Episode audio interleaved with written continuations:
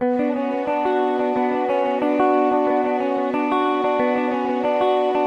inverno de 2015, eu recebi uma mensagem de uma amiga minha e ela dizia na mensagem que queria falar uma coisa muito importante comigo. Na mesma hora, eu já deduzi que podia ser alguma coisa relacionada com HIV.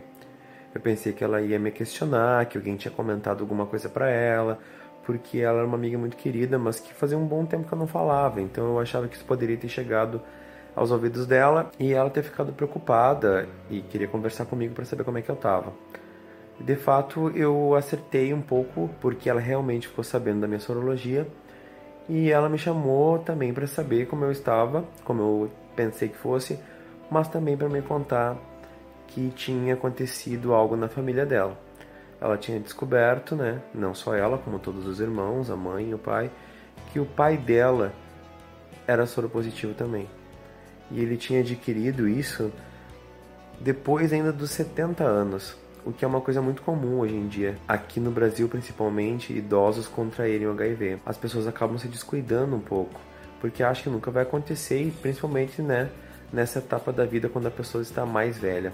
Mas acontece, como as estatísticas mostram, e como aconteceu com esse pai dessa minha amiga. Foi uma situação um pouquinho ruim, assim, porque ela é uma amiga que eu, que eu gosto muito, eu senti a dor dela, né?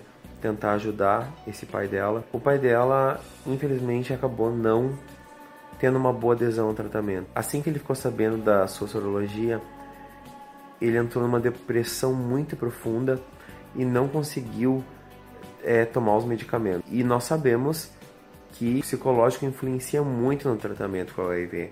A pessoa tem que estar disposta a fazer isso, a pessoa tem que estar querendo fazer isso. E ele, infelizmente, naquele momento não queria mais ele acabou né, entregando os pontos. Assim que descobriram a sorologia dele, ele começou a decair muito rápido, ele ficou debilitado muito rápido e logo ele desenvolveu um quadro de AIDS e ele infelizmente veio ao óbito. Eu já tinha escutado de casos é, de pessoas de grupos fechados é, virtuais que eu sabia que tinham morrido em decorrência de doentes oportunistas, né, apresentando um quadro de AIDS. Mas nunca tinha acontecido com alguém perto de mim depois que eu soube a minha sorologia. E aquilo foi um pouco chocante assim para mim. É, primeiro porque eu tentei fazer tudo para ajudar ela, né? Me ofereci até para falar com a família dela, que eu soube que algumas, algumas pessoas da família tiveram um pouquinho de resistência, algumas abraçaram ele.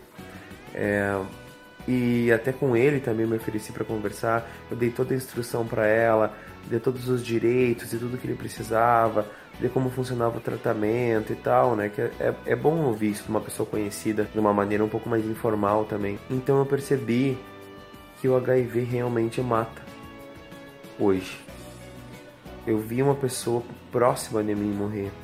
Eu não vi ele morrer, obviamente, né? Não vi acontecer o óbito, mas eu vi acontecer isso com uma pessoa muito próxima. Eu soube que isso aconteceu com o pai de uma amiga minha muito querida e naquele momento eu percebi que isso poderia vir a acontecer comigo caso eu começasse a me descuidar do meu tratamento. E isso pode acontecer com pessoas que eu gosto e que eu sei que são soropositivas, caso elas se descuidem do tratamento. Nesse momento, eu percebi que ele não era imortal e que eu também não sou e nunca vou ser imortal.